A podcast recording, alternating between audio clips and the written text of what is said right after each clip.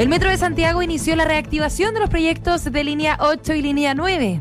Esto tras la publicación de la asesoría especializada, organismo que llamó a la licitación y que además prestará apoyo a las ingenierías básicas de ambos trazados, estudios de suelo, asesoría ambiental y equipos de soporte transversal al proyecto. Por su parte, el presidente de la organización afirmó que esta es una maravillosa noticia para los vecinos de la zona sur de Santiago y afirmó que la línea 8 podría cortar en un 60% los tiempos de viaje mientras que la línea 9 reduciría en un 70% los minutos de traslado.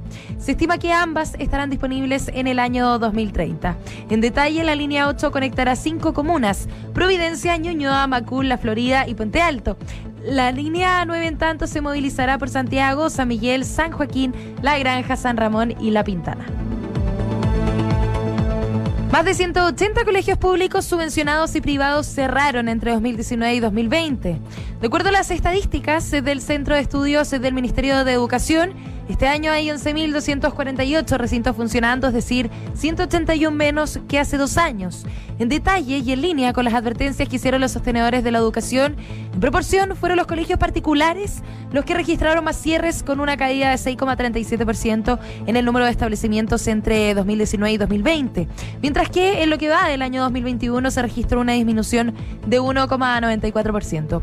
La razón, bueno, expertos indican que se debe a una serie de leyes aprobadas durante la emergencia sanitaria, como la que prohíbe negar la matrícula a los alumnos por deudas.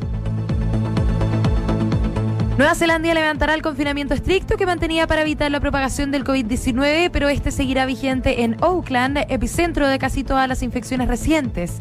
Así lo confirmó la primera ministra Jacinda Arden. Con esto, eh, unos 13 millones de neozelandeses ya no estarán obligados a quedarse en casa a partir de esta noche y las escuelas reabrirán el jueves por primera vez en tres semanas. Mientras que la ciudad de Auckland, la más poblada del país, por cierto, seguirá bajo un estricto confinamiento por al menos una otra semana. Un punto importante que mencionó Arden es que si bien el progreso es positivo, la contagiosa variante Delta cambia las reglas del juego, por lo que las restricciones no podrían suavizarse demasiado pronto.